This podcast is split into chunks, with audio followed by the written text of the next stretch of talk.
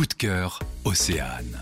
Le lac de Grandlieu s'étend sur 6300 hectares au sud de Nantes. C'est la deuxième réserve ornithologique de France après la Camargue, avec plus de 270 espèces d'oiseaux. J'ajouterais même qu'on peut y observer plus de 300 espèces d'oiseaux euh, en tout qui ont été euh, recensées. C'est vraiment une, euh, un réservoir de biodiversité extrêmement vaste et, et riche. Marion Jacques, chargée de la communication de la Maison du Lac, nous fait le tour du propriétaire en trois étapes. Donc on a un premier temps situé au centre d'accueil avec une exposition sur le lac, sur son histoire, pour découvrir un petit peu le, territoire. On a une exposition temporaire en ce moment qui s'appelle Art en eau trouble. Donc là, c'est euh, une manière de découvrir le, le- les milieux humides de manière originale et artistique et de voir un petit peu comment ils étaient euh, considérés euh, dans le passé et aujourd'hui, parfois bien considérés, parfois plutôt craints euh, et considérés comme des milieux nocifs. La deuxième étape, c'est le sentier, une petite balade de- d'un kilomètre euh, qui mène euh, au pavillon. Et donc le pavillon et la terrasse d'observation, c'est la troisième étape.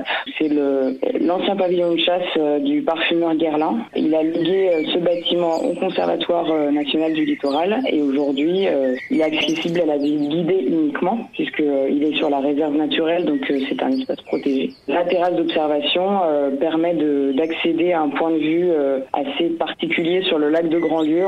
Vraiment une, une vue sur le canal Guerlain qui mène euh, sur l'intérieur du lac. On fournit les, les jumelles euh, pour observer euh, la faune et la flore du lac. Il est évident que vous pouvez amener, enfin, le- les visiteurs peuvent amener leur matériel pour observer.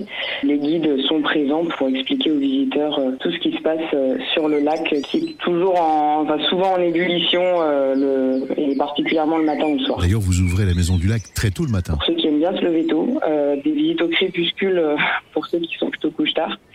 Euh, donc là, c'est vraiment des moments privilégiés parce que la, faune est en éveil le matin et est assez active également euh, le soir. Le magazine, midi 14h sur Océane.